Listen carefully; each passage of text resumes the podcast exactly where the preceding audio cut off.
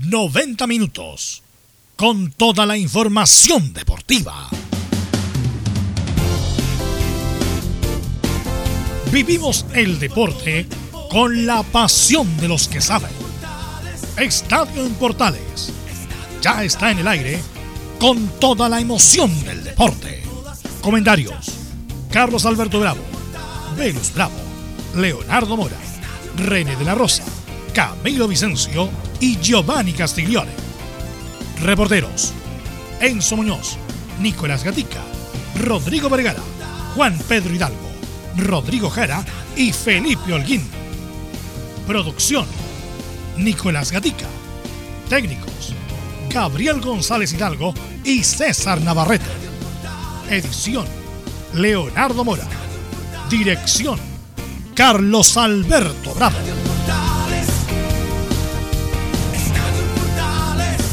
Estadio en Portales es una presentación de Ahumada Comercial y Compañía Limitada. Expertos en termolaminados decorativos de alta presión. ¿Qué tal? Buenas tardes. Estadio Portales en el aire, viviendo ya el día 18 de agosto del 2020. Cielos parcialmente nublados en la capital de la República y estamos iniciando Estadio Portales con muchas noticias del deporte nacional e internacional. Así que de inmediato vamos a ir con ronda de saludos. ¿Qué novedades tendría para hoy Colo Colo, mi estimado Nicolás Gatica? ¿Cómo le va? Buenas tardes. Hola, ¿qué tal? Buenas tardes a todos aquí en Estado en Portales. Sí, bueno, en Colo Colo escucharemos la palabra del gerente deportivo Marcelo Espina, quien espera que se respeten todos los protocolos y que ojalá, él espera por lo menos por el bien del club, que el partido del 15 de septiembre entre Peñarol se juegue nomás acá en el Estadio Monumental, pero claro, hay que esperar muchas, muchas cosas, sobre todo lo que defiende la autoridad local, pero según Espina está todo dado para que Colo Colo sea local el 15 ante Peñarol. Sí, es un buen tema que vamos a analizar. ¿Dónde podría jugar Colo Colo si no es el Monumental? es el gran interrogante. Don Enzo Muñoz, ¿qué pasa en la U? ¿Hay alguna novedad? Cuéntenos, ¿cómo está usted? Buenas tardes. Buenas tardes, Carlos Alberto. Universidad de Chile vamos a saber qué estadio están visitando hoy el cuadro universitario. Además, escucharemos las declaraciones de del Colocho Turra que habla sobre San Paolo y sobre Pellegrini. Así que eso y más en el informe de la U. ¿No se ofreció de nuevo para terminar su carrera en la U? Yo creo que no, ¿no? Sí, pero ya está retirado, así que no Ya está retirado. Perfecto. Por la pena, obviamente. Así es. Bien, ¿qué pasará en Católica? Ayer hablamos de la remodelación del estado de la Católica que lo necesita urgente, pero en lo deportivo tenemos ya a Felipe Holguín que nos va a adelantar algo. ¿Qué tal Felipe? ¿Cómo te va? Buenas tardes. Muy buenas tardes, Carlos Alberto. Así es. Eh, hoy a mediodía estuvimos en conferencia de prensa de la Universidad Católica, donde se refirió Diego Buenanote eh, con respecto a los trabajos físicos del cuadro dirigido por Ariel Holland y también a la localía, como bien lo mencionaba usted, eh, en San Carlos de Apoquindo. También estaremos hablando eh, sobre Colo Colo y la UCE que buscan alternativas, como lo mencionaba Nicolás anteriormente, fuera de Chile por el tema de Copa Libertadores. Y también Católica podría perder una pieza fundamental e importante en la escuadra de Ariel Holland. Esto y mucho más en Estadio Portales. Perfecto, ahí tendremos todo el informe completísimo, como todos los días, a cargo de Felipe Alguien. Y saludamos al técnico nacional, al señor Giovanni Castiglione. ¿Cómo está Giovanni? Buenas tardes. Muy buenas tardes, Carlos. Buenas tardes, Leito. Ah, bueno, buenas tardes a toda la audiencia, los oyentes de Estadio Portales acá, esperando bueno, el programa que ya partió, que obviamente uno lo espera con mucha ansia, ya que es lo que a uno le apasiona. Bien, vamos a estar ahí con Giovanni Castiglione analizando lo que son las copas. Estamos de copas, es una semana de copas. Leonardo Isaac Mora, ¿qué tal? Buenas tardes. ¿Cómo le va, Carlos? Aquí estamos, pues muy atentos, por supuesto, a todas las novedades que vamos a tener en el Estadio Portales, sobre todo mirando ya, yo creo, con con más certeza que en otras oportunidades ya el retorno del fútbol chileno ya para el próximo fin de semana. Así que de verdad que se viene bastante interesante el panorama porque ahora los que tenían un poquito de desconfianza van a trabajar con charreloj para poder estar a punto en dos viernes más. Así es, el 28 volvería a correr la esquiva número 5. Bien, vamos con titulares. Nicolás Ignacio Gatica López lee titulares para la presente edición de Estadio Portales. Vamos entonces de inmediato, comenzamos con los titulares de esta jornada de día martes en Portales. Partimos en Europa donde ya está lista la final de la Europa League 2020. Inter con Alexis en la banca y con el show de Lukaku y, Martínez goleó 5-0 al Shakhtar de Ucrania y enfrentará al Sevilla. El elenco italiano va por un nuevo título que ya consiguió con el chileno Zamorano el 98. Su rival, el cuadro hispano, ha ganado las 5 finales anteriores que ha disputado. Hoy se juega la primera semifinal de la Champions League entre el PSG de Francia y el Leipzig de Alemania. Además, en Chilenos por el Mundo, el City ya hizo oficial la despedida o la salida del portero Claudio Bravo del City. En cuanto a Arturo Vidal, el chileno despierta el interés del PSG de Francia y el United de Inglaterra. Además, desde Brasil, Rafinha, lateral de Flamengo que va al fútbol griego, espera que Mauricio Isla pueda aportar mucho en su llegada al campeón de América. En cuanto al fútbol chileno, tendremos la palabra de las autoridades de la NFP, Ministerio del Deporte y la Intendencia sobre la vuelta al fútbol.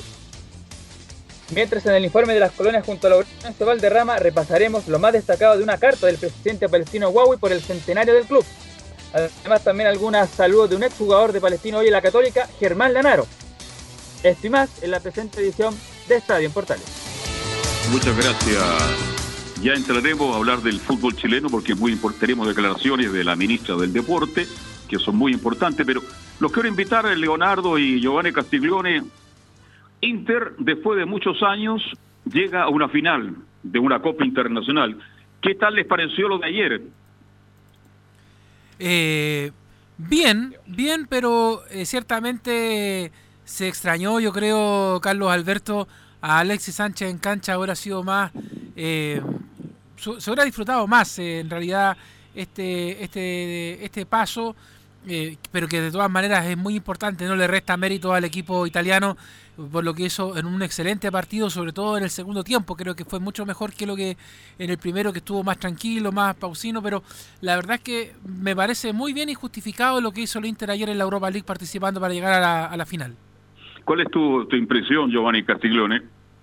El, sí, lo vi, vi el partido completo. Bueno, me he preparado todas estas fechas para poder tener ese rato libre fuera de fútbol. Y creo que es lo mejor que le he visto al Inter desde la vuelta de pandemia. Creo que nunca tuvo ese nivel a nivel de la liga de la Serie A en Italia, que por eso, bueno, todos dicen terminó a un punto de la Juve, pero la Juve cuando ya fue campeón faltaban tres fechas, que no ganó ni un punto incluso, creo. Así Entonces, es. un poco mentiroso ese resultado de que quedamos a un punto de, de, la Juve porque la Juve soltó el acelerador para preocuparse de la Champions que tampoco tuvo resultado.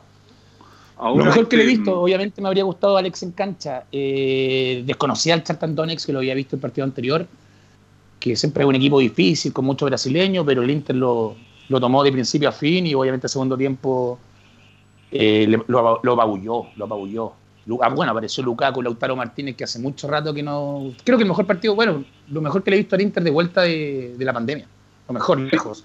Y esperemos sí, que lo, lo, repita el día viernes, que, que, es la final. Este viernes es la final, entonces espero que lo repita y ojalá con Alexi, aunque sea algunos minutos. No creo que titular, porque en el fútbol generalmente se dice que caballo que gana repite. Así es. Así que este ver, ojalá que tenga alguna Inter, opción muchacho, de entrar, aunque sea un ratito. Rival, y... yo, yo, esperaba más del rival de Inter ayer. Creo que dio mucha facilidad en el segundo tiempo. Pero, como te comenté, Carlos, lo, lo, desconocí, vi el partido anterior y el Donetsk siempre ha sido un equipo que está en Champions. Que cuando llega a UEFA es porque sale tercero en el grupo, le toca un grupo muy difícil. Pero sí, desconocido, pero también hay que darle un mérito que el Inter también, por lo que yo lo he visto, que le he visto prácticamente el 90% de los partidos vuelta de pandemia, es lo mejor que le vi en cancha, pero lejos. Sí. Lejos. Y, y el mejor partido de Lautaro Martínez también, Leonardo Isaac. Claro, por eso le decía, y ahí coincido totalmente con, con Giovanni, con que el segundo tiempo ya el Inter ahí ya fue avasallador, eh, hizo un partido eh, bien especial, de hecho el rival Shakhtar desapareció ahí ya un poco y, la verdad es que estaban preparados para eso. Ahora, eh, respecto a la misma baja del, del equipo rival, Giovanni, hay que considerar entre medio de que eh, se está jugando en condiciones distintas, quizás a lo mejor eh, tuvieron el mismo tiempo para poder prepararse ambos elencos, pero la verdad es que esto del, de haber parado un poco el receso futbolístico por el producto del coronavirus ciertamente afecta y por eso también uno desconoce un poco a los equipos cómo están jugando en estos momentos, no solamente en la Europa League, sino que también en la Champions. Sí, concuerdo, Leo. Y también la localidad del Chartandonex allá en Ucrania es una de las más difíciles, como también dicen que la de Estambul, de los equipos que no son grandes equipos a nivel de nombres como Barcelona, el mismo Inter, pero tienen una localidad que son súper super difíciles. Y en este momento, que es un formato de estilo mundial de muere muere, la localidad juegan en cancha neutral, en una cancha buena para los dos, con un clima distinto, que no está en Ucrania en este momento. Por ello, cuando ellos juegan Champions, son los partidos a las 3 de la tarde, ellos juegan a las 12. Claro. Exactamente. siempre cambiado, entonces también le puede influir eso a la localidad del Chartandonex en este momento que, pues, eh, aunque haya sido apabullado, sigo diciendo que es un equipo a temer que nadie quiere enfrentarse en, estas copas. Ahora, este, pero... Eh, llegamos a la final, llegamos a la final, ya está Sevilla, está el Inter, eh, el Sevilla, el equipo que viene ganando cinco en forma consecutiva este torneo y muy bien va a ser un partido de primera línea, va a ser un partido interesante. ¿Cómo ven la opción de usted del Inter ante el Sevilla? ¿Leo tú? Eh, sabe que me pongo a pensar, pero yo creo que si es por ponerle un poco de ficha, la realidad yo no creo que nos carga un poco más a lo que está haciendo el Inter, que más que al Sevilla, a pesar de que Sevilla también mostró lo, lo suyo, pero eh, si usted me pregunta, así como mirando un poquito la, la bola de cristal, yo me cargo a la final por directamente al Inter. Vamos todos por el Inter porque está Alexi Giovanni Castiglione, ¿no? Así es, pues, por el Inter, bueno, el Sevilla igual, por algo tiene esas cinco copas ganadas en tan corto tiempo, corto, me refiero a, distancia de tiempo, aunque sea en UEFA, siendo merecer, obviamente, obviamente allá el peso pesado en la Champions. Es un equipo copero, el Inter también es un equipo que está partió un proceso con Conte y creo que esto podría ser la primera punta de un triunfo bueno para, el próximo año ya enfocarse en lo que dicen, que ya suena Messi, que suenan acá, que suenan allá jugadores, y el Inter lo que está buscando, no está buscando la, obviamente la quiere, quiere la UEFA, pero lo que el Inter quiere, sí o sí, yo creo que es la Serie A, la primera, lo primero que quiere Conte es quitarle ese título a la Juve que ya lleva nueve años seguidos ganado. Exacto, yo comparto plenamente contigo, creo que ese es el gran desafío del Inter, hasta cuando la Juve gana mirando para atrás. Ahora le costó un poquito más, pero igual ganó con cierta facilidad y yo creo que por ahí va Conte. Pero creo que ganar esta copa a Leonardo le va a servir de inyección anímica al Inter para enfrentar mucho mejor lo que pueda venir más adelante. Claro que sí, de hecho, y además, bueno, eh, con la preocupación del técnico italiano con, respecto a la baja de Alexis, que también de hecho yo creo que fue un gran dolor de cabeza para él porque lo, sintió, de hecho el domingo cuando habló en declaraciones, él estaba preocupado con respecto a esa situación, pero bueno, eh, Lautaro, insisto, tremendo jugador, también lo destacaba recién Giovanni, yo creo que con él también ya algo, el 90% del partido está ganado, lo, lo demuestra en cancha, es interesante el juego y bueno, ahora solamente queda ver qué es lo que va a pasar en la cancha el fin de semana cuando se juegue esa final, porque la verdad es que, eh, insisto, eh, hay una cosa que me, llama la atención y más allá del tema de la pandemia, Carlos Giovanni, es el formato en que se están haciendo los partidos ahora. Siento que me, gusta esto un poco de, ser más rápido, de haber tomado este tipo de resoluciones y siento que también le pone más presión a los equipos. O sea, ir a un muere, muere, jugar rapidito y avanzar me ayuda, ayuda bastante a meterle presión, a pesar de que no tengas hinchas en el estadio, pero le pone otro tipo de presión y se ponen interesantes los partidos al fin y al cabo es lo que hablábamos el otro día, Leo, lo que yo decía que obviamente me ganaste una apuesta, me la ganaste facilito. Te iba a preguntar ¿ah? por el partido del viernes. El baile del Bayern Múnich. Eh, pero lo que yo apostaba, lo que yo decía, era el momento de Guardiola, en el, volviendo a lo que decía del City, y, es el momento que puede ser también del PSG, de, al ser partido único, de que no tengan ese, ese estigma que tienen, en palabras vulgares, de ser arrugones porque lo que le dio vuelta el Barcelona al Paris Saint Germain es una cosa que todavía no entra en la cabeza ni siquiera, yo creo, de los jugadores que estuvieron en cancha, ni los que ganaron ni los que perdieron. Y era el momento de que Guardiola no tenía un partido de vuelta, era muere muere, donde dije, acá van a sacarla a aflorar su fútbol en un solo partido, cosa que me equivoqué rotundamente. Y esperemos que el PSG, yo creo que el PSG hoy día debería pasar. Sí, debería pasar, debería pasar el PSG y la gran final sería justamente la que estábamos esperando, porque Buscábamos otra final, pero el fútbol, por eso el fútbol apasionante, pues usted como técnico, Giovanni Castiglione, si ganaran siempre los favoritos, no sería tan atractivo como es, ¿no? Es la gracia que tiene que el fútbol, la ilógica, uno siempre, si fuera la lógica, uno podría eh, hasta ganar plata diciendo que nada, ser los campeones de, de todos los países en el año, pero es la gracia del fútbol, es ilógico, realmente un equipo fuerte se encuentra con un, con un Atalanta y queda fuera, entonces son cosas así que el fútbol es lo lindo que tiene. Y con respecto a lo que decía Leo, yo me quedo con el formato y vuelta en Champions. Creo que lo este año, obviamente, la forma de haber llevado a cabo y haberla avanzado y lo que están realizando en este momento es una maravilla y un ejemplo a seguir de buscar soluciones y no buscar problemas.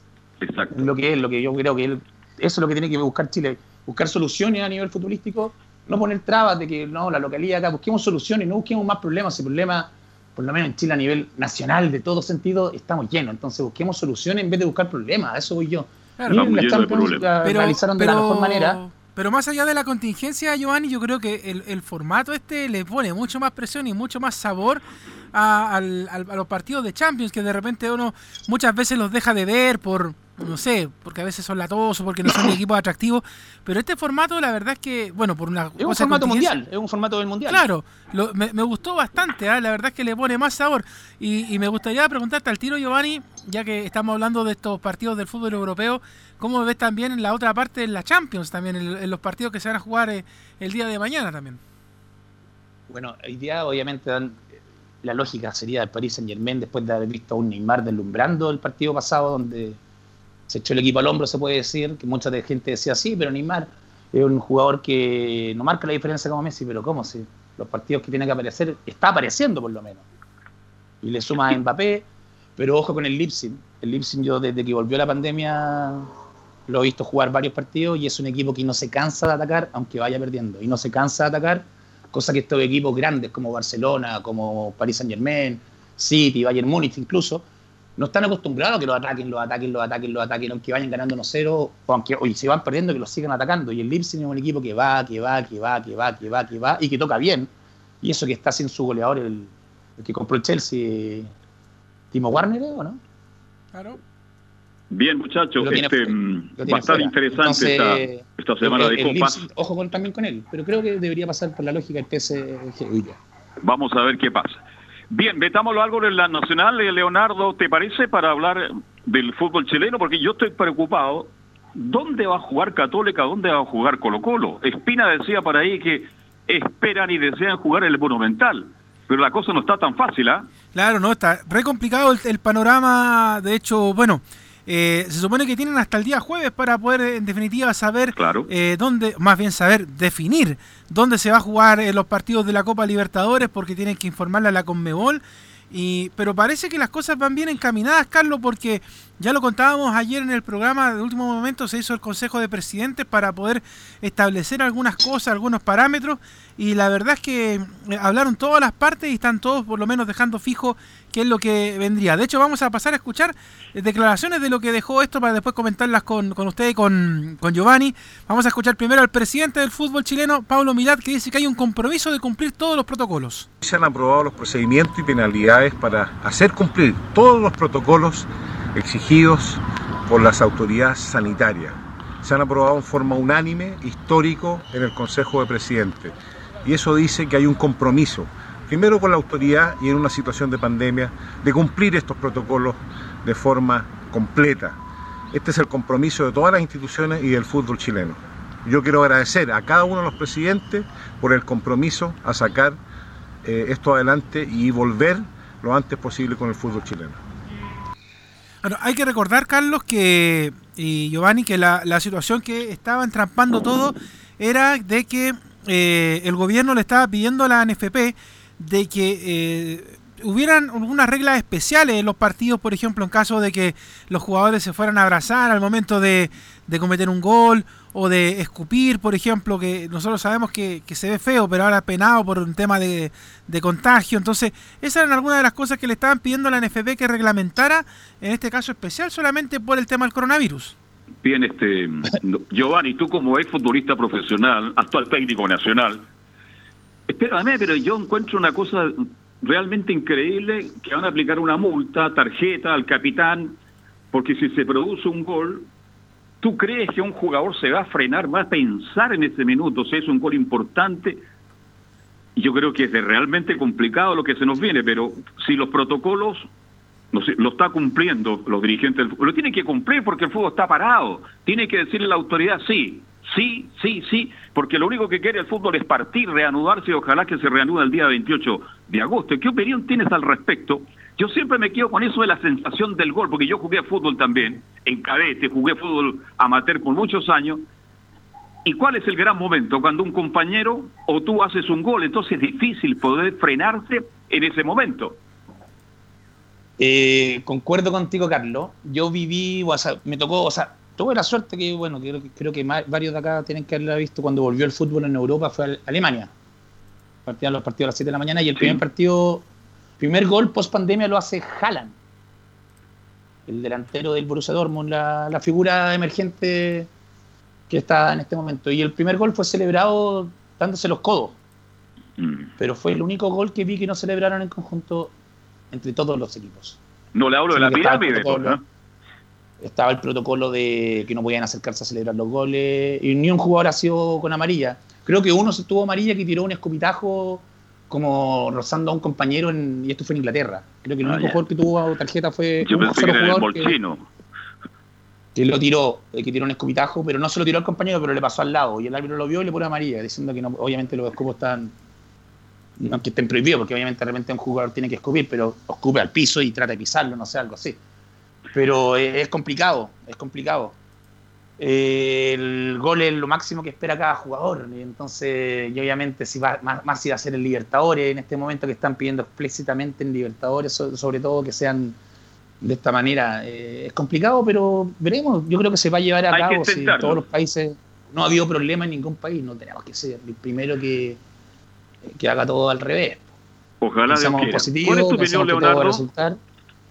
Y que el fútbol vuelva, y no solamente a Chile, que vuelva definitivamente a todos los países, porque nos gusta o no, el fútbol te rige mucho y te, y te da esperanza. Si vuelve el fútbol, cuando estábamos todos en, pandemia, volvió el fútbol en Europa, a mí me llegó una tranquilidad, hoy al fin tenemos fútbol y está volviendo el fútbol, entonces mm. te da un margen de que todo va caminando hacia donde queremos llegar a nivel nacional, a nivel mundial, sobre todo nacional de, en el tema de la pandemia.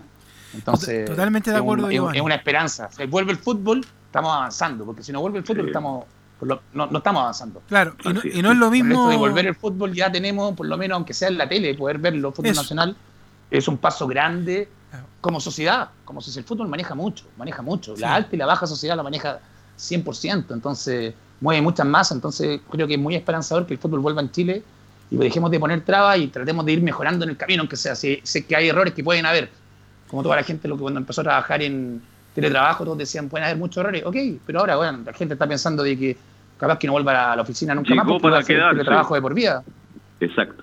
Leonardo. buscar las cosas positivas dentro de lo malo. Sí, no, totalmente de acuerdo con Giovanni, porque bueno, yo creo que la sensación de abrazarse, como dice usted Carlos, y todo lo que, de hecho, entre los mismos hinchas, cuando el equipo favorito de uno hace un gol, se quiere abrazar en, en, el estadio, en la casa. Bueno, lamentablemente hay cosas que eh, ahora no se van a tener que hacer esa es la nueva normalidad, como se le ha puesto al tema. Eh, ahora, yo creo que, bueno, en la, en la Bundesliga y en los otros eh, campeonatos que se reanudaron en Europa, eh, hay en algunos momentos en que a los jugadores se les olvida que tienen que evitar los abrazos. Y ha pasado, de hecho celebran todo, no hay contagio, sí, pero, pero de todas maneras es un tema bastante preventivo, como dice Giovanni, todos queremos que vuelva al fútbol, no es lo mismo ver el fútbol por de, de, Europa, de otros lados, que ver el fútbol propio, el de la casa, el hincha que es de, de Audax, de Palestino, de la Unión, de la U, del Col, la Católica, quiere ver a su equipo jugar y la verdad es que esperemos que cuando esto ocurra, que ya como le hemos dicho va a ser la próxima semana, si es que está todo va bien encaminado, no debería haber ningún problema, no debería pasar nada raro y lo más importante, Giovanni Carlos, es no ir a los estadios, porque eso eh, si ya pasó en Perú, de hecho suspendieron el fútbol, es no ir a los estadios. Vamos a escuchar, Carlos, también a la ministra del Deporte, Cecilia Pérez, quien habla con respecto a que se va a trabajar junto con la NFP en los protocolos que permitan la realización de torneos internacionales a propósito de los dos partidos que se tienen que jugar, tanto Católica como Colo Colo, por Copa Libertadores. Hemos concordado con el presidente de la Comisión Médica de la NFP, el doctor Fernando Yáñez, y también con su presidente, don Pablo Mila, esta semana para eh, comenzar a trabajar en los protocolos que permitan la autorización por parte del Ministerio de Salud de torneos o competencias del fútbol profesional en nuestro país con clubes extranjeros. Para eso son los protocolos de organismos internacionales externos a Chile quienes tienen que adaptarse a lo que diga la autoridad sanitaria. Vamos a trabajar y vamos a esperar que exista la voluntad de todas las partes para poder llegar finalmente eh, a una eh, conclusión positiva en torno al deporte y en torno al fútbol profesional. Hay entonces la ministra del Deporte también hablando de este tema que yo creo que para todas las partes es importante, pero la última que vamos a escuchar para cerrar este caso tiene que ver con el intendente, porque finalmente eh, le preguntan, eh, bueno, ¿quiénes son las personas que finalmente van a definir las medidas para los encuentros, el tema de los estadios? Recordemos que no solamente lo tiene que ver la gente del deporte y los clubes, sino que también aparece el famoso estadio seguro, porque depende del Ministerio de Seguridad Pública. Y bueno, aquí el, intendente de Guevara habla por lo menos de lo que pasa en Santiago. Dice que las autoridades regionales son que definen las medidas para los encuentros. Efectivamente, es una industria privada y por lo tanto tendrá que acogerse a, a las normas sanitarias de cualquier otra industria. Ellos fijaron cuatro fases no hay todavía una fecha, siendo que se reúne la NFP con el Ministerio del Deporte para poder definir la fecha y los estadios, que serían solo algunos para poder jugar, desde luego, sin público. Los intendentes, con o a través de estadios seguros, fijan las normas para cada uno de los partidos, siempre los aforos, que en este caso va a ser cero, pero también la participación de la prensa, las medidas de seguridad dentro del estadio, los cordones en torno a los estadios, y eso en estricto rigor hoy día es una facultad también del jefe de la Defensa Nacional. Entonces es importante coordinarse con eso. En esa fase estamos. Entiendo que hoy se comunican las fechas de los partidos y los estadios en los que se jugaría y nosotros con Estadio Seguro y el jefe de la fuerza vamos a tener que tomar las decisiones.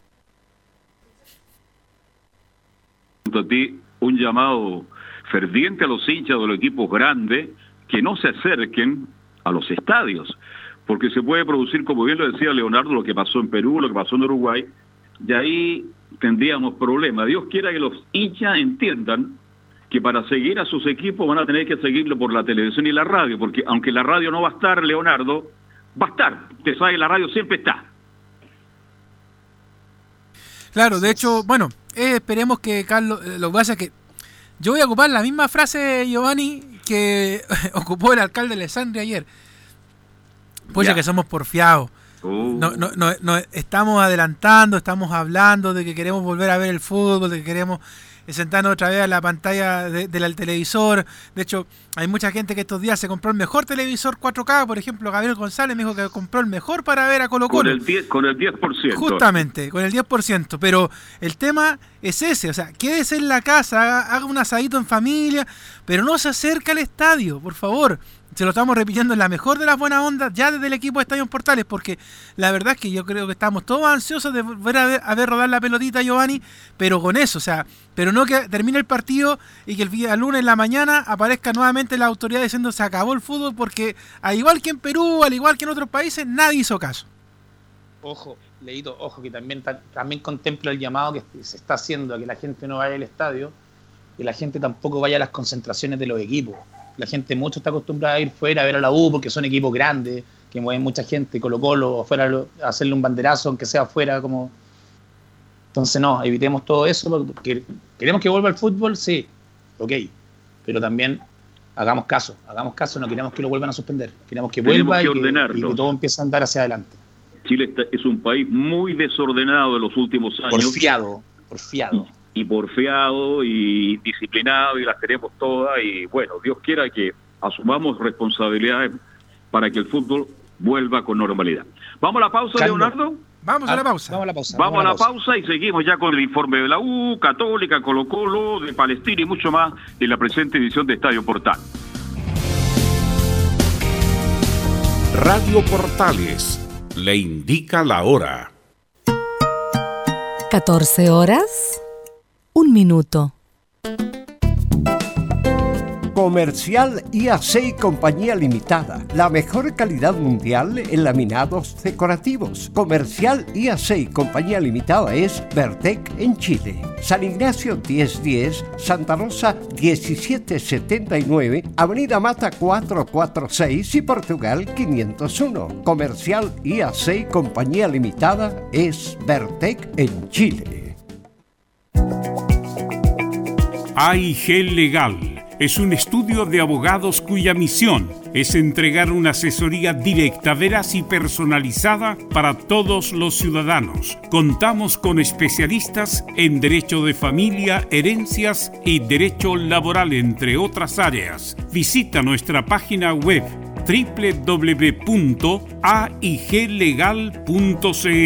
o comunícate con nosotros y agenda una reunión sin costo al número más 569 73 04 67 92 AIG Legal.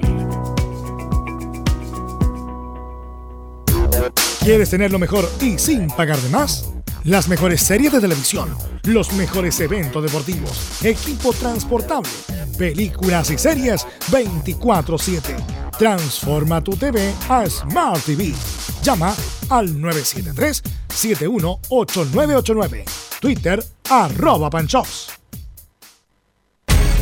Una mirada distinta, con reflexión, profundidad. La encuentras en www.opine.cl ya lo sabes, www.opine.cl. Somos tu portal de opinión. Visita www.radiosport.cl, el sitio web de la Deportiva de Chile. Programas, noticias, entrevistas y reportajes, podcast, radio online y mucho más. Todo lo que pasa en todos los deportes lo encuentras en www.radiosport.cl. La Deportiva de Chile en Internet. Termolaminados de León, tecnología alemana de última generación. Casa Matriz, Avenida La Serena, 776 Recoleta. Foro 22 622 56 76. Termolaminados de León. No se pierda todos los días a medianoche, lunes a domingo en Radio Portales, el tren del recuerdo. Conduce Salvador Fernández. Solo canciones inolvidables de su época. Contáctese con Salvador Fernández al foro 22 319 7959. Le esperamos esta medianoche con el tren del recuerdo en Estación Portal.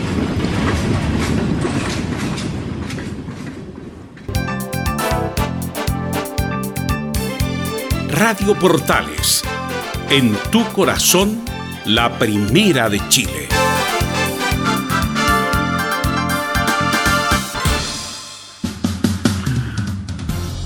Bien, ya estamos de vuelta para continuar con el Estadio Portales. Ya son las 14 horas con 5 minutos.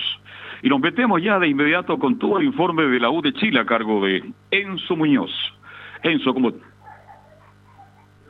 Buenas tardes, Carlos Alberto. Nuevamente, tal como se lo adelantaba en titulares, el cuadro de Universidad de Chile, hoy, precisamente hoy martes, está visitando el Estadio Santa Laura, precisamente para ya ir adelantando lo que va a ser este retorno al fútbol. Recordemos que el Estadio Nacional, lamentablemente, la U no lo va a poder ocupar, al menos para los clásicos. El partido con Colo Colo, lo más probable es que lo juegue en el Estadio Monumental. Sin embargo, la dirigencia obviamente tiene que buscar otro estadio y entre los estadios disponibles está obviamente San Carlos, está el Bicentenario de la Florida, el Monumental y el Santa Laura.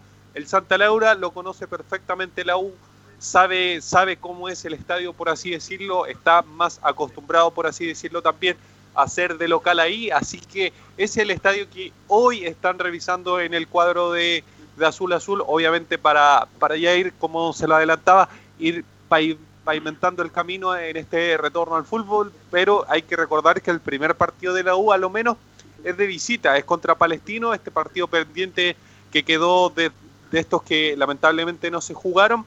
Eh, recordemos que, hubo toda una polémica en ese momento con el alcalde de, la Cisterna, el alcalde Rebolledos, eh, precisamente porque no quería que jugaran en el estadio de la comuna, en el estadio de, de la Cisterna, precisamente donde hace de local por lo general el palestino y es por eso que ese va a ser el primer partido. El segundo es local la Universidad de Chile, se enfrenta a Colo Colo, ese lo va a poder jugar en el Estadio Nacional, pero los siguientes es, es, ahí el problema y es por eso que hoy día están realizando plenamente el estadio Santa Laura. Enzo, eh, Leonardo, Giovanni, eh, claro, el problema es que la U tiene que jugar con Palestino, Palestino es local.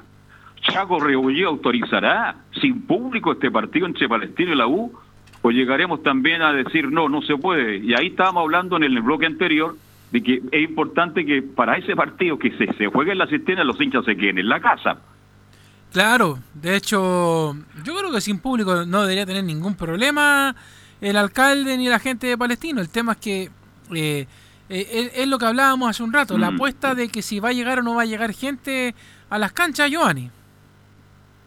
Eh, lo conversamos, hay que llamar, hay que llamar a, tener un poquito de cabeza después de todo lo que hemos vivido, todo el tiempo que se ha pasado encerrado, que te abarca mucho, volviendo a temas sociales, es demasiado ya el tema de que perdió trabajo, que perdió todo, entonces seríamos el rey de los, palabras vulgares, el rey de los tontos. Eh, hacer lo que no piden no hacer para que vuelva al fútbol. Entonces, si queremos que vuelva, adaptémonos a lo que está pidiendo la gente de arriba, aquí la gente que en este momento está buscando lo mejor para el país. Eh, busquemos, hagámosle caso, hagámosle caso. O si no, van a, tener que jugar en Santa Laura. O si no, vamos a tener o si no, si no hacemos caso en el tema de no ir al estadio y estas cosas, lo más seguro es que vamos a tener de nuevo buscar una nueva vuelta al fútbol después de la primera, después de la primera fecha. Entonces sería una estupidez, porque no creo que sea rápido si volvemos a caer. Así es. Enzo Muñoz.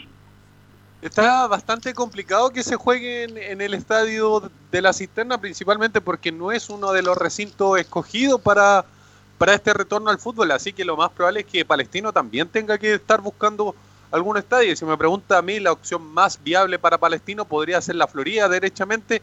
El estadio Bicentenario, ese estadio donde hace de local Audax italiano para que en ese estadio de, pasto sintético que a muchos clubes le, le complica obviamente por, por, el sintético de, los estadios, eh, lo más probable es que ahí sea de local palestino. Yo me estoy adelantando un poquito a las cosas, aún no sé realmente dónde va a ser local palestino, pero, pero la cisterna me parece que está completamente descartado. Eh, no está dentro de los planes de la NFP tener la cisterna porque lamentablemente el estadio de la cisterna es bastante estrecho, por así decirlo, los camarines están muy cerca uno del otro y es complejo. Aparte, para ingresar, por ejemplo, desde los camarines hacia el estadio, todos tienen que pasar por el mismo túnel, que es hace más complejo, por así decirlo, esto de, de poder tener el partido ahí en el estadio de la cisterna. Recordemos que Incluso hay varios estadios, por ejemplo, el mismo Estadio Nacional, que no se quiere que se ocupe, por así decirlo, principalmente por darle prioridad a otros tipos de deportes. Así que me parecería bastante raro que, se jugara derechamente en el Estadio de la Cisterna. Y sí, por eso yo colocaba el tema de que parece que este partido se va a jugar en Santa Laura, porque a Palestino le gusta Santa Laura, también ha jugado en San Carlos Apoquinto, en fin, tiene alternativas Palestino para buscar de aquí que arranque el campeonato en su Muñoz.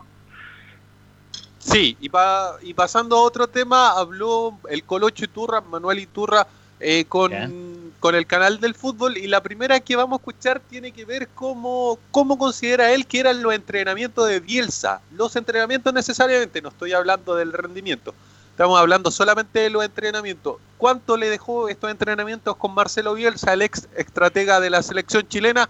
Lo escuchamos acá en Estadio Portales. Me quedo, me quedo con los entrenamientos de, de Marcelo Bielsa definitivamente. A pesar de que cuando fui jugador de él lo pasaba fatal porque era muy exigente y, y una línea muy delgada entre la exigencia y prácticamente el estrés de, haber sido dirigido por él porque era entrenamiento que te exigía el, 100%. Ahí está la primera del Colocho diciendo que en los entrenamientos al menos le sacaba el 100%.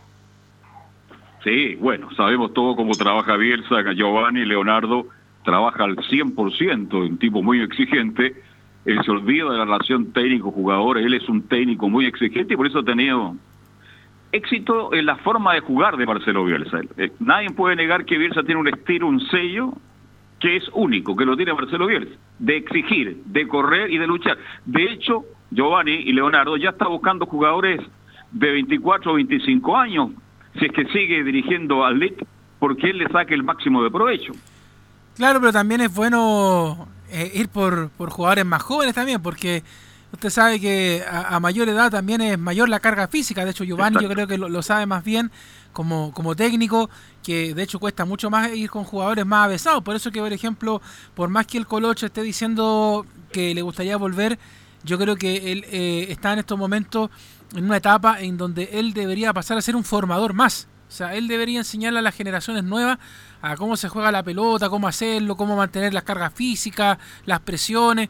Yo creo que le iría muy bien porque de hecho el Colocho en, ese sentido, eh, como persona, en su personalidad, eh, es, bastante dócil, es bastante buena persona, por decirlo de alguna manera. Así que caería muy bien como formador.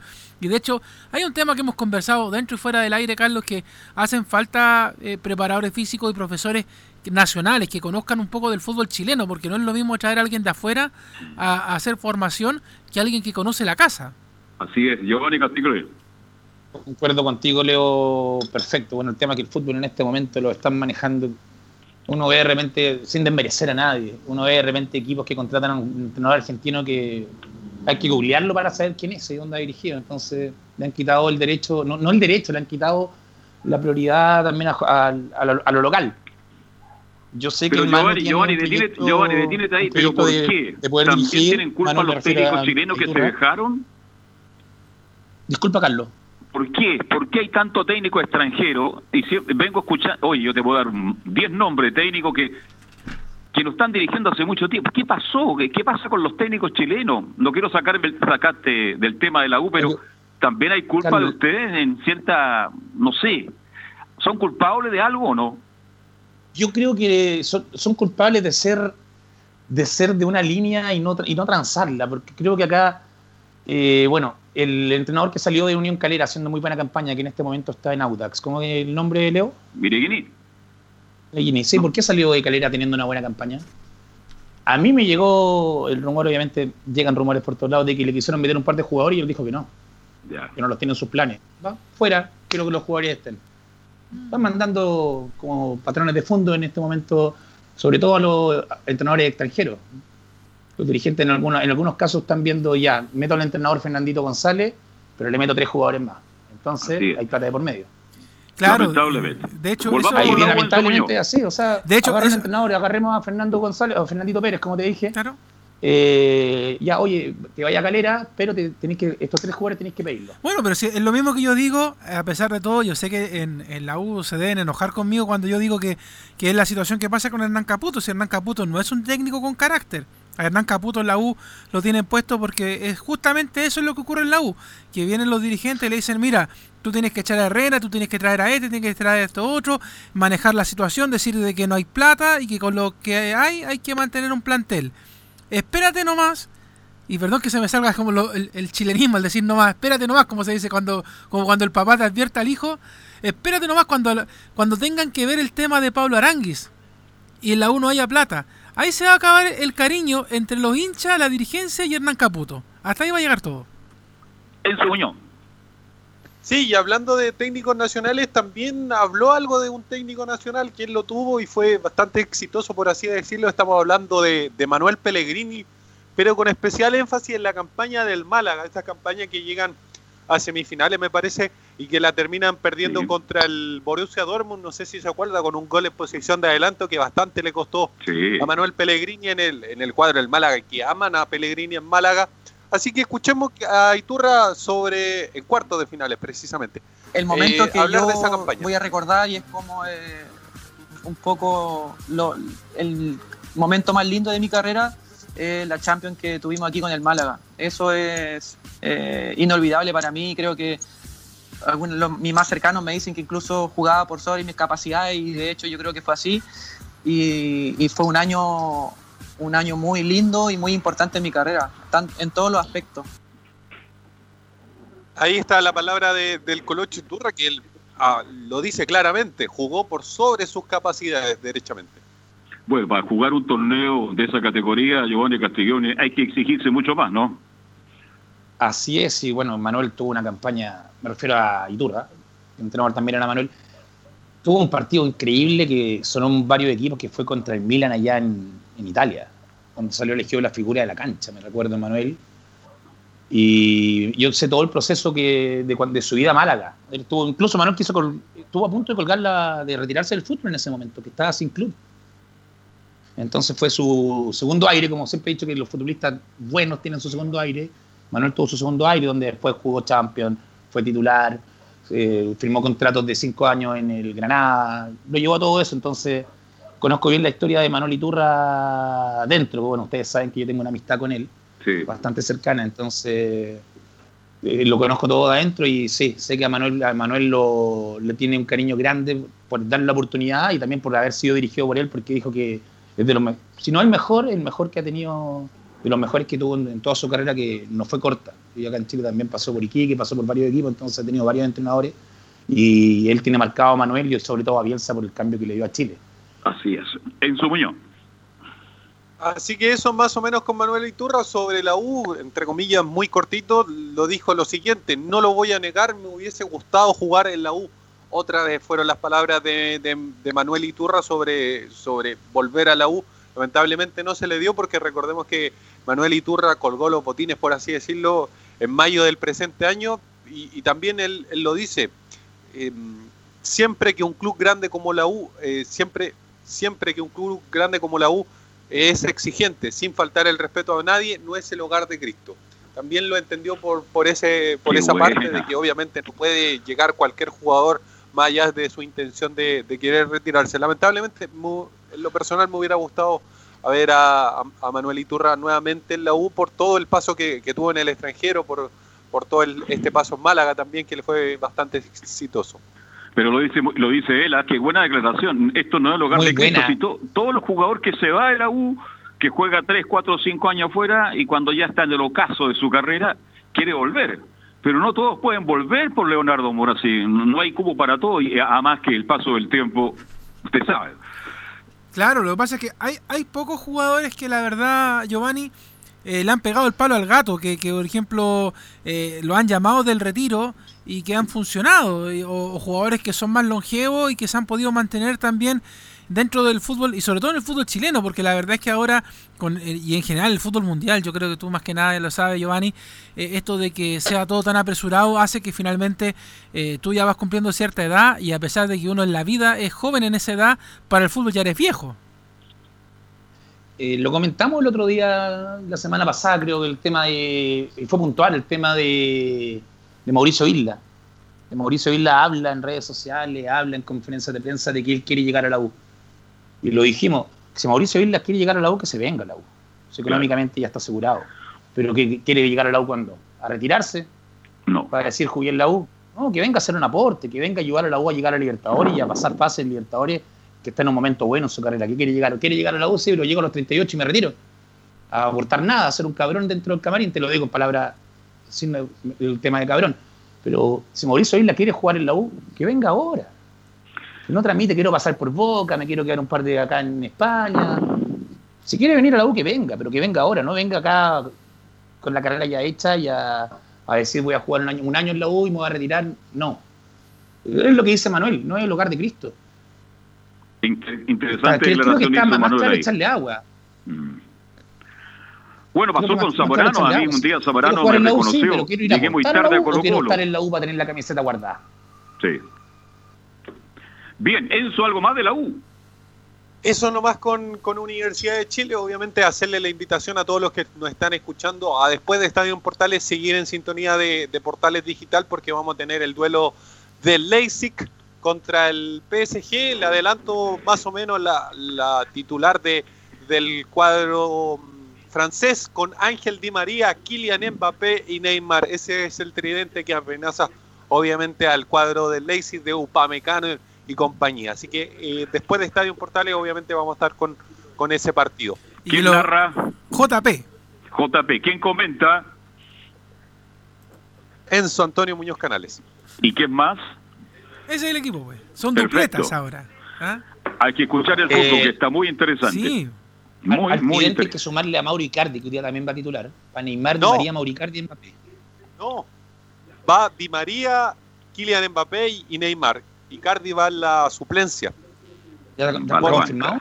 Sí, sí, lo acabo de ver y está confirmado. Bien. Gracias, Enzo Muñoz, y buena transmisión por la, eh, la señal digital de Portal. pues. ¿Está por ahí don Nicolás Ignacio Gatica López? No, de hecho, antes va a estar con nosotros Felipe Holguín, pero le voy a hacer, le voy a hacer un adelanto, Carlos, ¿ah? para que lo anote Cuéntame. usted. Usted tiene su agenda ahí, anótelo. Mañana vamos a despejar las dudas inmediatamente de dónde se va a jugar el partido entre Palestino y la U cuando retorne el fútbol. Y usted me va a decir, ¿y por qué Leo Mora? Porque Ya. mañana a las 14.30 horas vamos a estar en Estadio Portales confirmado, oleado, sacramentado, con Jorge Huawei, el presidente de Palestino, va a conversar un día antes del aniversario del equipo Tetracolor con Estadio Portales. Bien, buena producción, buena producción, lo felicito. Entonces mañana conversamos con Jorge Guagua, hablamos de los 100 años, de la historia de Palestino, lo que significa Palestino como club de fútbol, que es mucho más allá, y, y sabremos dónde van a jugar Palestino y la U de Chile. Ahora sí, nos Sí, pues, vamos con Colo Felipe Colo. Nico. Felipe. Ah, Felipe. Sí, perdón. buenas tardes. Felipe perdón. Carlos Alberto. Eh, Estamos un poquito enredados. comentarle, bueno, como, bueno, como lo decía en titulares, estuvimos en conferencia de prensa de la Universidad Católica, donde habló hoy por la ya mediodía Diego Buenanote. Eh, vamos a escuchar las palabras de Diego Buenanote con respecto a los trabajos físicos.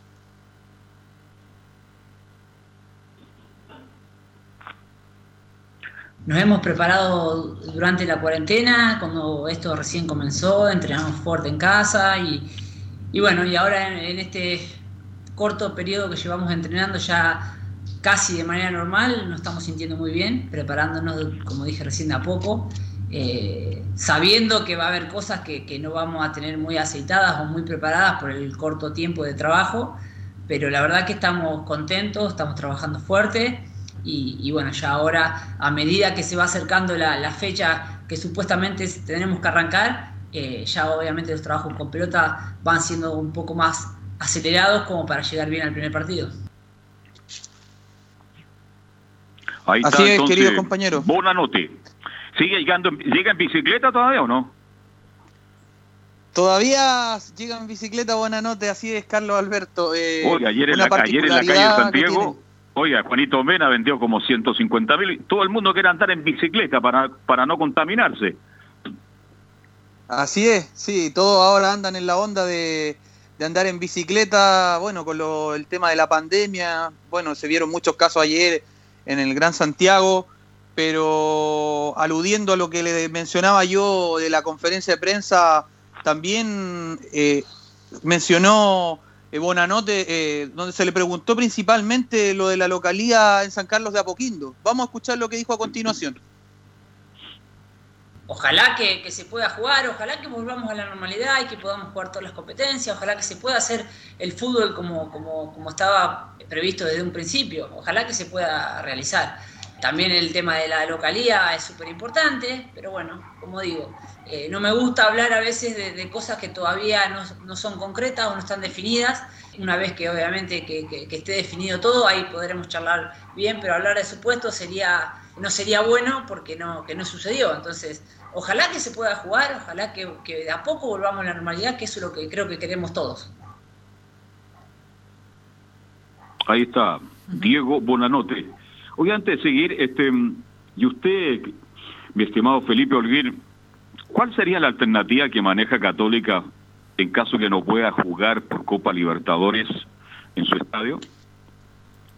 Sí, las variantes que se están manejando principalmente en Copa Libertadores, ya por como lo mencionaban ustedes, porque según las autoridades de salud y el deporte se habían negado a aceptar los protocolos de la Conmebol de cara a los partidos de Copa Libertadores, tanto como lo que le está pasando a Colo Colo y a la UC, bien lo digo, eh, suenan varios eh, estadios en el extranjero.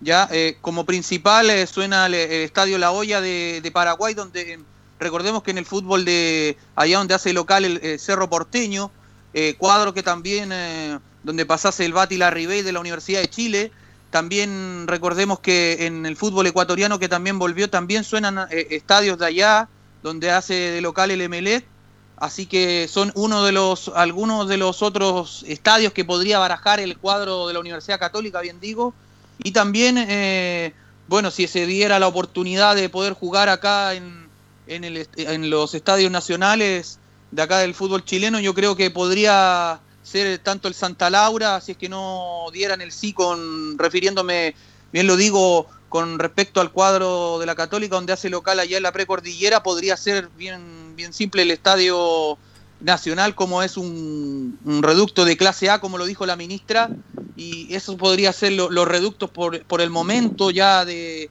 que podría barajar la Católica y si no ya eh, que vinieran a jugar al sur, pero yo lo veo bastante complicado desde mi punto de vista.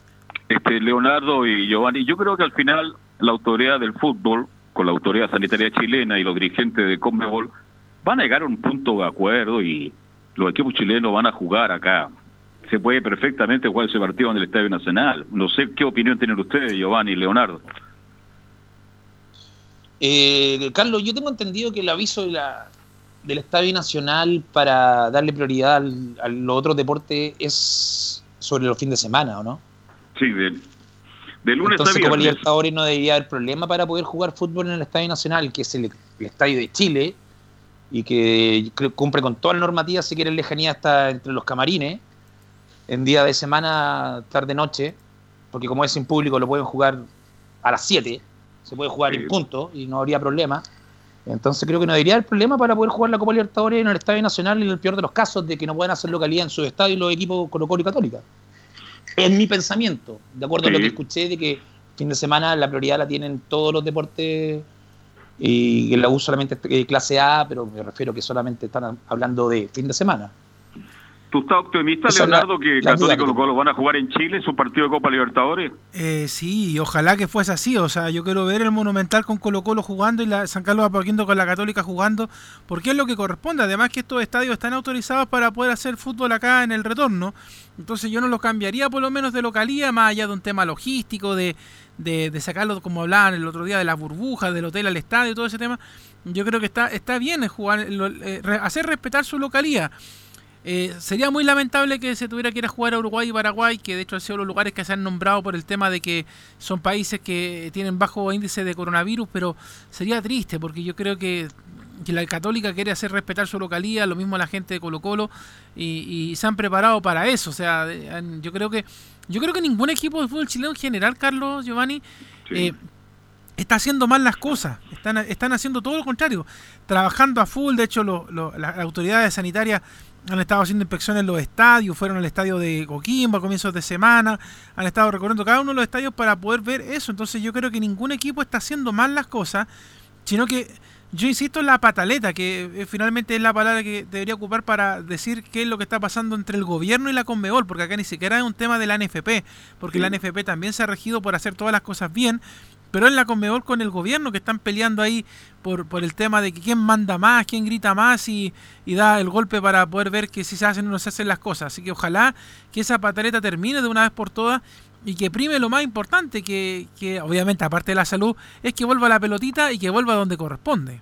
Así es, Felipe Holguín. Y como último, Carlos Alberto y Leo Mora, eh, pierde la Católica, podría, bien digo, podría perder una pieza muy importante la escuadra de Ariel Holland, ya que Independiente Avellaneda está interesado en Alfonso Parot y la Universidad Católica podría perder, como lo decía, uno de los jugadores más importantes de su plantel.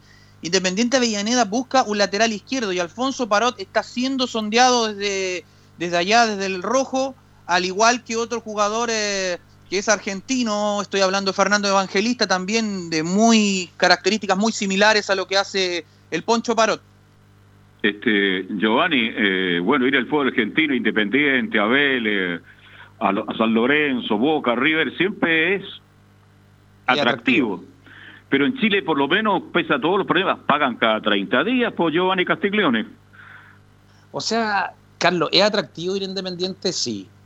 Pero no es más atractivo estar en Católica, en Libertadores en este momento. Mi pregunta. Claro. Y que te paguen cada estábamos 40 días por hablando usted. de Parot, ¿qué quiere? ¿Qué es lo que busca? ¿Qué, qué es lo que espera? También te- depende de cada jugador. Y volviendo al tema de, de la, Libertadores, obviamente los países nunca van, nunca van a tener de acuerdo la Conmebol, en este caso, con lo, con, lo, con, con lo- con el, con el gobierno de cada país. Pensamos que si Chile quiere hacer un mundial el día de mañana, es un supuesto, Chile tendría que entrar a negociar una ley con la FIFA para poder vender cerveza Budweiser en el estadio, cosa que está prohibida en Chile. Son cosas, o sea, siempre va a haber un tira y afloja eh, entre tomar las decisiones y, lo que dice Leo, ahí viene el tema del ego, el ego de cada lado, quién tiene más poder, mira, cambiamos los gobiernos de Chile, o Chile dice no, para el fútbol porque estaban poniendo reglas distintas.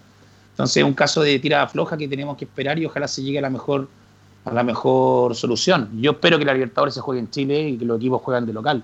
Pero tenemos el ejemplo en este momento preciso, exacto, que digamos en media hora más están jugando la Champions League en un formato de mundial. Entonces también te acorta los tiempos de tema de, porque todo esto atrasó cinco meses, todo el fútbol. Entonces, capaz que la Conmebol quiera cerrar la Copa Libertadores lo más rápido posible para ya enfocarse a partir de cero desde enero del próximo año. Nada más, Felipe. ¿Hay algo más, Felipe? No, no, este ha sido mi informe, Carlos Alberto, de Universidad Católica, acá en Estadio Portales. Un abrazo grande para todos ustedes en el panel. Un abrazo, un abrazo virtual, como dice Laurencio, un abrazo virtual. Vamos a la pausa, Leonardo, y los metemos de vuelta con Colo Colo. Seguimos con Colo Colo inmediato.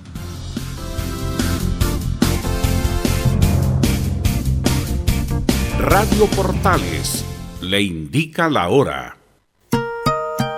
14 horas 33 minutos.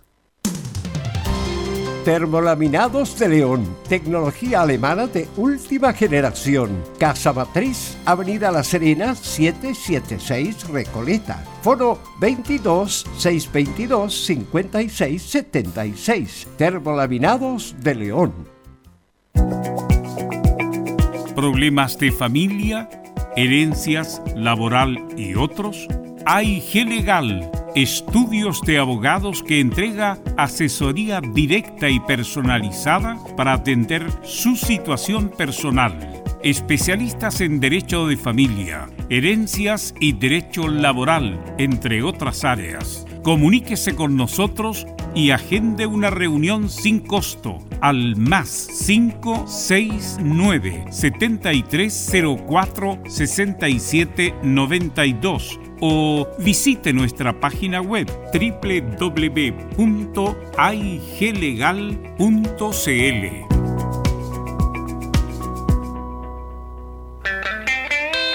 Hola, hola, ¿qué tal amigos? Qué gusto saludarles, soy Patricio Fres y les tengo una grata noticia a las 6 de la tarde en punto estaré en Radio Portales con el Club del Pato. No se lo pueden perder, ya lo saben.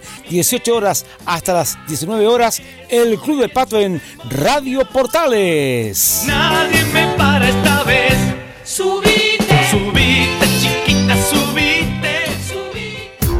¿Quieres tener lo mejor y sin pagar de más? Las mejores series de televisión, los mejores eventos deportivos, equipo transportable, películas y series 24/7. Transforma tu TV a Smart TV. Llama al 973-718989. Twitter arroba panchops. Comercial IAC y Compañía Limitada. La mejor calidad mundial en laminados decorativos. Comercial IAC y Compañía Limitada es Vertec en Chile. San Ignacio 1010, Santa Rosa 1779, Avenida Mata 446 y Portugal 501. Comercial IAC y Compañía Limitada es Vertec en Chile. Porque lo bueno puede ser aún mejor prepárate a conocer la evolución de la Primera de Chile.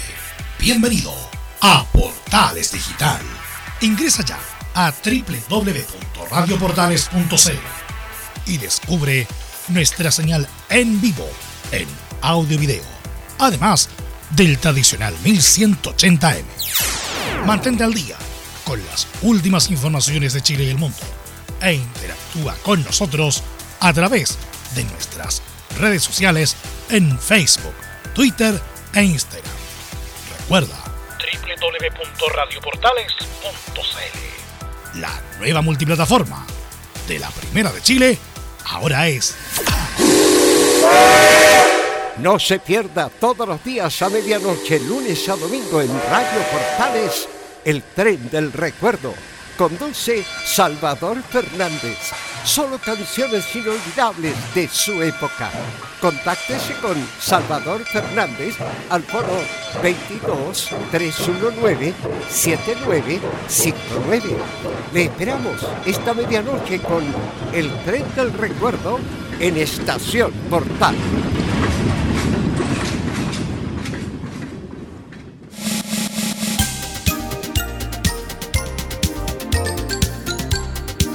Radio Portales, en tu corazón, la primera de Chile.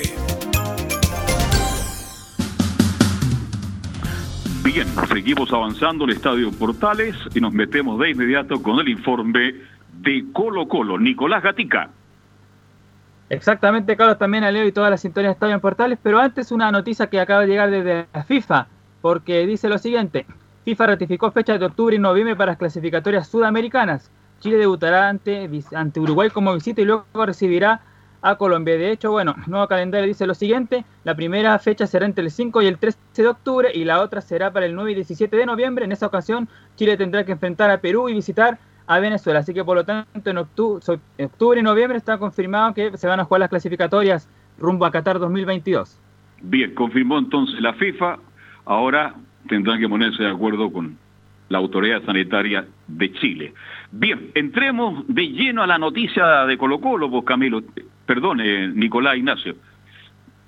Sí, exactamente, cuando justamente queríamos hacer ese paréntesis en la, en la, fecha FIFA, por supuesto, la primera que vamos a escuchar, o la que vamos a escuchar derechamente es la declaración de Marcelo Espina, como lo dijimos al comienzo del programa, que el gerente deportivo de Colo Colo confía en que Colo Colo va a jugar la Copa Libertadores en Chile y de inmediato pasamos a escuchar las declaraciones del gerente deportivo Marcelo Espina. Bueno, nosotros como club eh, estamos esperando que tanto la, la autoridad sanitaria eh, apruebe los protocolos que nos ha enviado a todos con Mebol para la vuelta a la competencia internacional, ya sea Copa Libertadores y Copa Sudamericana.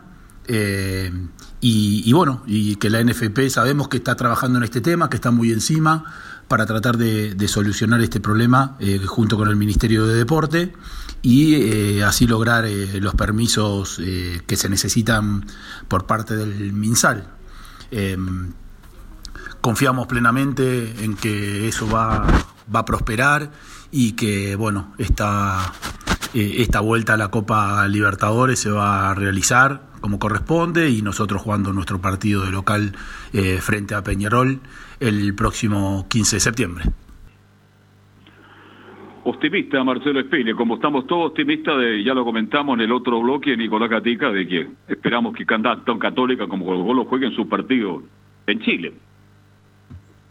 Y exactamente como lo habíamos también dicho anteriormente, claro, hay que recordar que la Comebol le dio plazo hasta el jueves a al cacique también de la Universidad Católica para escoger ciudades extranjeras en caso de no poder realizarse en nuestro país. El principal problema, ¿cuál es?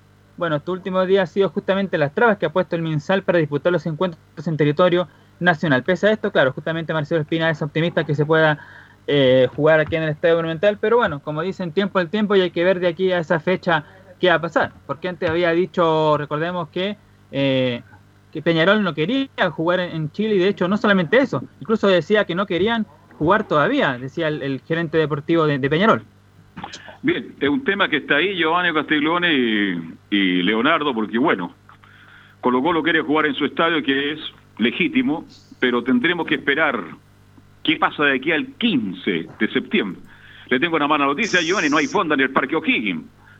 No, de lo mejor que puede haber. Pero igual yo creo que va a quedarle embarrada esa fecha, Carlos. Va a haber gente detenida en todos lados, va a ser una locura. Sí. Volviendo al tema, hay que preguntar al presidente Peñarol cuándo le acomoda a jugar, parece. No quieren venir a Chile, no quieren jugar ahora. ¿Cuándo quieren jugar? Parece, está muy exigente, ¿ah? ¿eh? Está muy exigente, ¿no? Que después no quiere que su equipo llegue al 100% de rendimiento y ahí juguemos, no. O sea, estamos tan todos en tema preocupados por el tema de la cuarentena, el tema de los viajes, pero si nos ponemos todos a pedir, entonces no va a haber ni un acuerdo para jugar sí. nunca más en la Copa Libertadores. Se están poniendo muy exquisitos, Giovanni, a la hora de algunos técnicos. Eh, sí, para, yo a Chile, a Chile, no voy y ahora sí. no quiero jugar la Copa. La juego en dos semanas más que mi equipo esté. No. Pero que sabes que en, en, ese sentido, igual la Conmebol, por ejemplo, podría ser más categórica. De hecho, ya por ejemplo a Chile le dio un ultimátum. Le dijo, miren, si Chile ustedes no, escriben, no, no inscriben un estadio, búsquense un estadio afuera. Pero, por ejemplo, si a- al rival de Colo Colo le dicen, oigan, a ver, tiene que jugar en tal fecha, en tal lugar, y ellos dicen, no queremos jugar, bueno, no quieren jugar, bueno, Puntos perdidos y Puntos sanción, perdidos, y se acabó el problema. Cae uno y el resto va, va a tirar para la cola. O sea, Claro. Peñarol le quitan los puntos, lo sancionan, ok, y el resto va a jugar donde, cuando- si manda la Conmebol. Que de hecho eh, es muy parecido al tema, ¿te acuerdas Giovanni? Eh, a principios de año cuando la Unión Española no quiso jugar con la U el cupo para la clasificación internacional. Y lo perdió, lo perdió. ¿Te acuerdas que le dijeron, bueno, no quiere jugar? Bueno, que la U avance. Se acabó el Y tema. tiene una sanción aparte de la Unión, creo, ¿no? Claro, tiene una sanción económica. Bien, No tenía una sanción que por, la, el- por, el Nico por Copa Gatti, Chile el no puede, no puede clasificar a Copa Internacionales por dos años. Tal cual. Tal cual. Creo que sí, ¿o no? Sí, así fue, de hecho. Por eso digo, o sea, tiene que la Conmebol decir, bueno, si usted no quiere jugar, bueno, lo siento. No juegue, Y se pero estas son sus sanciones. Bien. Nico Gatti. Bueno, otro tema que se ha tratado en el último tiempo, lo que tiene que ver con la camiseta. De hecho, la, la, última información dice lo siguiente: Colo Colo vestirá con Umbro hasta final de año, pese a término de contrato con el proveedor. Bueno, según esto dice pérdida de confianza, los prejuicios sufridos por nuestra institución y el incumplimiento reiterado de obligaciones de comercial de, porque el representante acá en Chile y en Sudamérica de Umbro fueron las razones justamente que entregó la concesionaria para terminar de inmediato el contrato de Colo Colo con esta empresa. Además, hay que dejar que esta situación dejaba el equipo colocolino sin indumentaria para el regreso del campeonato nacional, por lo que se especulaba, claro, que el equipo colocolino vestiría sin marca después de 18 años. En alguna oportunidad lo hizo también justamente, pero sin embargo Blanco tomó la decisión de mantener la vestimenta actual con el fin de que el proveedor Umbro agote el stock de indumentarias y merchandising ya manufacturado. O sea, mientras no se venda la última camiseta y todo lo que tiene que ver con el plan, con el equipo de Colo Colo, eh, equipo técnico, perdón, eh, deportivo y todo eso, recién ahí se va a terminar el contrato con Umbro. Así que por lo tanto Colo Colo todavía va a seguir jugando con la camiseta y todo en diciembre, pese a que igual se mantiene, como ya se cortó de raíz antes el, el contrato. Además dice, este gesto se traduce que Colo Colo, pese a haber rescindido el contrato el pasado 14 de agosto, que se dio, recordemos, en una reunión de directorio que se hizo en Colo Colo, mantendrá el diseño de vestimenta actual hasta diciembre. ¿Por qué? El objetivo de la dirigencia es ganar tiempo para encontrar un nuevo patrocinador que vista con prendas de gala a los equipos de Colo Colo y denote confianza para un futuro. Bueno, lo importante es terminar la- conversando las cosas, porque mañana puede volver Umbro. Si usted sabe que en la vida, siempre cuando damos vuelta a la esquina lo encontramos con alguien que pensamos que nunca. No, Pero- no, pero- yo creo que está bien que Colo Colo termine la relación de la mejor manera posible, porque algún día Leonardo Giovanni puede volver, pues. Si Claro, así es pero- el fútbol, así es la vida. Pero hay un tema ahí, Carlos, eh, y le pregunto al Nico, porque si la marca decide dejar de vender la indumentaria, el cuadro Albo inmediatamente juega sin, sin sponsor. ¿No es cierto? Exactamente, pues. Va a depender justamente de, de Umbro, claro, lo, lo que pase ahí. Y seguramente, claro, ahí cuando se termine de vender todo el merchandising, ahí, claro, Colo Colo va a tener que jugar sí o sí, obligatoriamente, al menos hasta fin de año con. No, no, pero, sin pero marca en la por ejemplo, eh, sin, ven- sin terminar de vender el, el stock que le queda, si Umbro decide, dice ya, por ejemplo, mañana mismo, no, no, no vendemos más de la indumentaria de Colo Colo, eso lo perdemos, es merma, por decirlo de alguna manera. Eh, Colo Colo inmediatamente, automáticamente tendría que pasar a jugar sin, sin ropa con marca. Exacto. Claro, Tendría que ir a Deportes Sangüesa. ¿Mm? Claro. O, o- su amigo Carlos de allá de- del pasaje y en Phillips. Claro, mi gran amigo, este, ya voy a acordar, ah, Fernando Safi. Sí. Mi gran amigo Fernando Sapi, amigo de Marcelo Bielsa y mucho más, hincha fanático del Tino Tino. ¿Algo más de Colo Colo, Nico Gatti? Sí, lo último de Colo Colo, que ahí muy bien me aporta, gracias Leo, que me mandó ahí por interno también, de- del día de la cuarta, que volvió a referirse Juan Carlos Gaete. ¿Se acuerdan que había hablado la otra vez que había sido problema de plata y por todo eso? ¿Por qué se fue? Vuelve a hablar Juan Carlos Gaete y dijo lo siguiente. Reconoció que en su mente está volver en el próximo año a ser parte del plantel de Colo Colo. Ahora, el jugador de 23 años quiere tener una nueva oportunidad. Tengo contrato por dos años acá en Cobresal, pero me gustaría cambiar de aire. Es duro vivir acá en El Salvador. Por un porcentaje de mi pase aún es de Colo Colo, recordemos que es el 15%. Por último, el jugador del cuadro del Salvador negó que su adiós de los salvos se haya dado por haber sido víctima de bullying. Eso es mentira, dice. Con Jorge Valdivia nunca tuve un problema, menos con Esteban Paredes. Hasta el día de hoy hablo con Jaime Valdés, sentenció. Así que ahí vuelve a aclarar Juan Carlos Gaete que no fue problema de eso porque se fue de Colo Colo en este momento. ¿Usted cree que es necesario que vuelva en este momento Gaete a Colo Colo, Leo y Giovanni Castiglione? Por mí no. ¿Ya? ¿Le sirve de algo a Colo Colo al técnico por la velocidad que tiene, por ese enganche, por ese cambio de ritmo? ¿O definitivamente no, no hay cabida para él?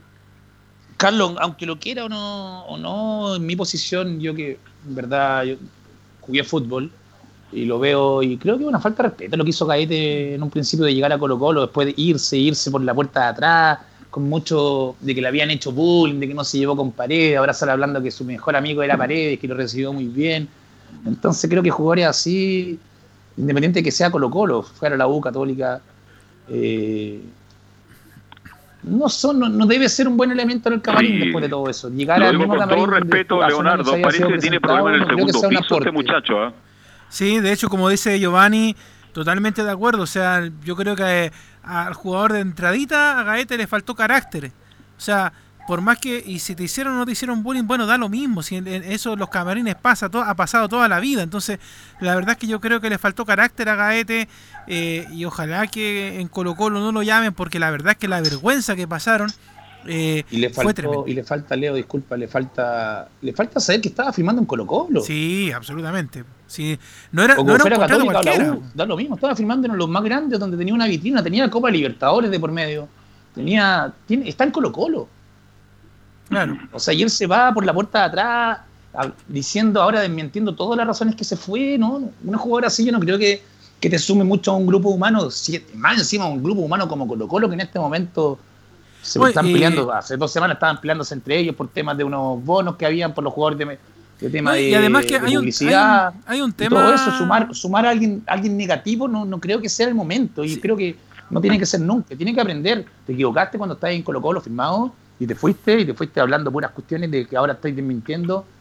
Lamentablemente, Sí, son oportunidades que uno deja pasar y de repente pasan y no vuelven a estar. Claro, y además hay un tema, Giovanni, porque además co- eh, Colo Colo le devolvió gran parte del, del fichaje a, a Cobresal, si como lo decía ahí en, en la nota del Nico, eh, solamente quedó- se quedó con el 15% y el resto todo le pertenece a Cobresal. O sea, eh, y, es- y eso es decisión del propio jugador. Si de hecho cuando el otro día explicaba Nico las declaraciones de Gaete, de que se había ido, de que el, el sueldo no era, yo no creo que Colo Colo le haya pagado poco por estar en la tienda Alba. O sea, yo creo que no, nunca fue por ahí el tema. Que ahora Sí. él, él se con esa excusa es otro cuento, pero yo nunca creo que pasó por ahí el tema de, de Gaete.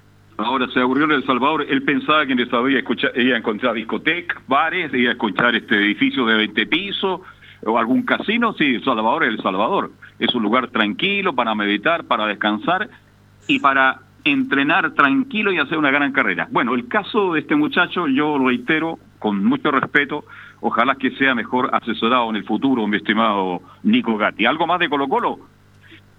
Sí, bueno, esperemos justamente que eso. Vamos a ver eh, el próximo año qué va a pasar ahí, si quieren volver o no a contar con Juan Carlos Goete. Al menos la disposición del jugador está. No, eso por ahora con Colo Colo, que como dijimos, tiene mañana hasta el día jueves para buscar opciones de jugar en el Monumental o en otro país si es que la, la NFP, perdón, si es que el ministerio dice que no se puede jugar acá en Chile. Ok, que tenga una buena tarde, Nico Gatti. Tenemos a, a Laurencio eh, Leonardo. Claro, pues sí, que nos siga hablando de las colonias y del equipo que está de cumpleaños esta semana, pues el tetracolor, los paisanos. Muy buenas tardes muchachos. En este informe de los clubes de Colonia en Estadio Portales de este martes 18 de agosto, continuaremos con la semana del centenario de Palestino, que cumplirá 100 años de vida institucional este jueves 20. En esta ocasión repasaremos un extracto de una carta abierta del presidente del club, Jorge Huawei, a un matutino nacional. Pero antes tenemos un saludo de Germán Lanaro, actual defensa de Universidad Católica, quien recordó con cariño su paso por el cuadro árabe en la temporada 2014-2015. Escuchamos a Germán Lanaro y por supuesto agradeciendo a las redes sociales de Palestino en Estadio Portales. Hola a todos, soy Germán Lanaro. Eh, quería felicitar y saludar al Club Palestino y a sus hinchas por estos 100 años de vida. Para mí es un orgullo haber podido vestir su camiseta y haber llevado su escudo. Y, y bueno, decirles que, que estaré agradecido de por vida por el apoyo y por el respeto de siempre hacia mí y hacia mi familia. Así que nada, saludarlos y, y bueno, mandarles un gran abrazo y que disfruten mucho su día. Abrazo grande. Recordemos que este defensor argentino nacionalizado chileno fue clave en la saga del equipo entonces dirigido por Pablo Guede, que clasificó a la fase de grupos de la Copa Libertadores 2015 tras eliminar a Nacional de Montevideo, donde fue titular en la saga junto a Paulo Díaz, entre otros. Posteriormente, el palestino de Pablo Guede terminaría en el tercer lugar del grupo 5 con 7 puntos, detrás de Boca Juniors y Montevideo Wanderers de Uruguay, y Germán Lanaro terminaría siendo transferido a Universidad Católica en mayo de 2015. El defensa jugó 39 partidos y anotó 6 goles en el cuadro tetracolor. En este informe nos faltaba repasar lo más importante de una carta abierta que el presidente de Palestino, Jorge Huawei, publicó el domingo pasado en el diario La Tercera a propósito del centenario del club, como una forma de agradecimiento a los hinchas y simpatizantes. En la misiva, el timonel recordó el fuerte lazo familiar que lo une a Palestino, reveló que dos de sus grandes referentes son el eximio trigoleador Oscar Fabiani y Rodolfo Dubó, y destacó que Palestino es una gran familia. Jorge Huawei comentó en uno de los párrafos lo siguiente. El Tino es más que un equipo de fútbol, es un recordatorio de nuestras raíces y una bandera de esperanza para el futuro de nuestras hermanas y hermanos palestinos.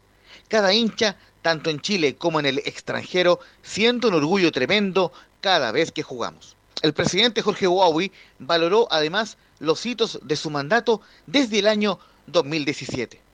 En estos tres años de desafíos y éxitos, juntos hemos conseguido grandes logros. Levantamos una copa después de cuatro décadas, la Copa Chile 2018.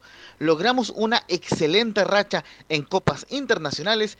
Se han hecho mejoras importantes al estadio de la Cisterna. Volvimos a jugar con los equipos de mayor convocatoria en casa y hemos seguido estrechando lazos con nuestra Palestina natal, entre otras cosas, aseguró el mandamás.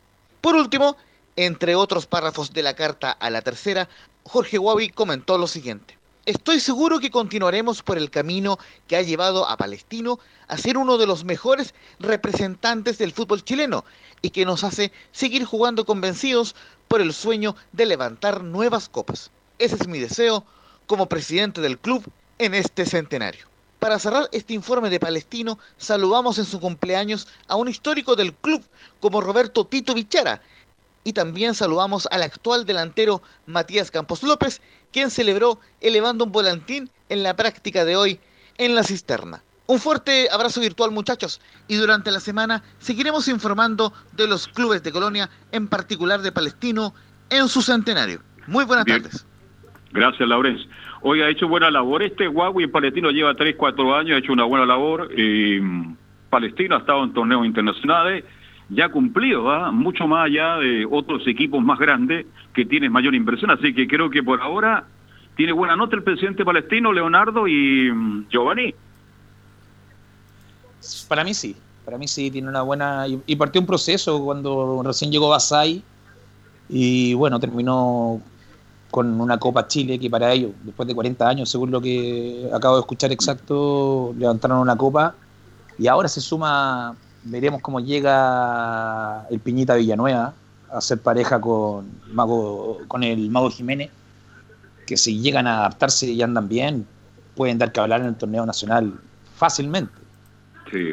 Ha De hecho, hecho- eh, ha hecho mejoría el estadio también. Ahora tengo entendido que todo el sector cordillera tiene butacas. La cancha fue prácticamente, se hizo de nuevo. Así que ha hecho una buena labor el presidente palestino, Leonardo. ¿ah? Sí, de hecho ya con los mismos nombres que recién daba Giovanni, eh, eh, le- leer ya lo de Villanueva, lo de los Jiménez, bueno, la- eh, ustedes ya con, con Camelín en su momento hablaban de otros jugadores, por ejemplo Agustín Faría, Saluda a Camilina. una lista eterna de jugadores que la verdad que siempre, en- en- por lo menos en los últimos 3, 4 años han estado en la mira de, de otros clubes grandes del fútbol chileno. Eso habla muy bien del trabajo que está haciendo Palestino, de lo ordenado, por ejemplo, en los sueldos, en todas esas cosas. Bueno, mañana lo hablaremos con el presidente de- del equipo, pero en general Palestino en los últimos años ha dado harto que hablar. De hecho, yo por ejemplo me, me recuerdo el partido que jugó Palestino con San Lorenzo en el Estadio Monumental. De hecho, tremendo partido. Ha tenido unas muy buenas campañas, eh, tiene muy buenos nombres. De hecho, es un equipo que normalmente está en la medianía de la tabla, a veces peleando arriba para quedar en los cupos de Sudamericana, de Libertadores. La verdad es que, eh, insisto, lo ha hecho bien con lo poco que puede tener Palestino muchas veces, pero lo hace bien en cuanto al tema de tener jugadores clave y en, en posiciones muy claves muchas veces. Así es, y Poco, el pero bueno. trabajo, las divisiones menores de Palestino siempre lo hemos destacado, ha hecho, hace un muy buen trabajo en la división de cadete Giovanni Costino. Lo último ya, Giovanni, para ir cerrando el capítulo de hoy. Perfecto, Carlos. Sí, no, el cadete palestino, desde la época de nosotros que éramos cadetes, me recuerdo, Sí, que pues. estamos hablando hace 20 años más, 25 años, Palestino siempre tuvo un poderío y tenía, siempre habían jugadores, siempre hay jugadores de Palestino en las selecciones menores, siempre hay, siempre se han preocupado, sobre todo, siempre me he fijado, sobre todo la gente seleccionable que de, de Palestino, en cadete por lo menos siempre fueron defensas, fueron defensas que eran muy aguerridos, me recuerdo de varios, los nombres en este momento no, pero eran jugadores que daban la vida por la camiseta, bueno, los llevaron a la selección a, varios y, y han sacado delanteros buenos. Me recuerdo que en un momento sacaron a Patricio Neira, que fue seleccionado, incluso fue llegó a ser capitán de su selección sub-17, Así es. y han salido jugadores, bueno, mismo Mago Jiménez, tenemos algo directo, que en este momento es el capitán. Y Ha trabajado siempre tiene- muy bien. Bien, Giovanni. Gracias, buenas tardes y saludos también para Felipe Holguín, para el Nico Gatti, para Enzo Muñoz, Leonardo. Nos reencontramos mañana, ¿te parece? A las 13 horas para seguir haciendo Estadio en Portales. Tal cual, pues y eh, sigan en la sintonía por Portales Digital que seguimos con la Champions en Portales. Gracias a todos, buenas tardes, hasta mañana.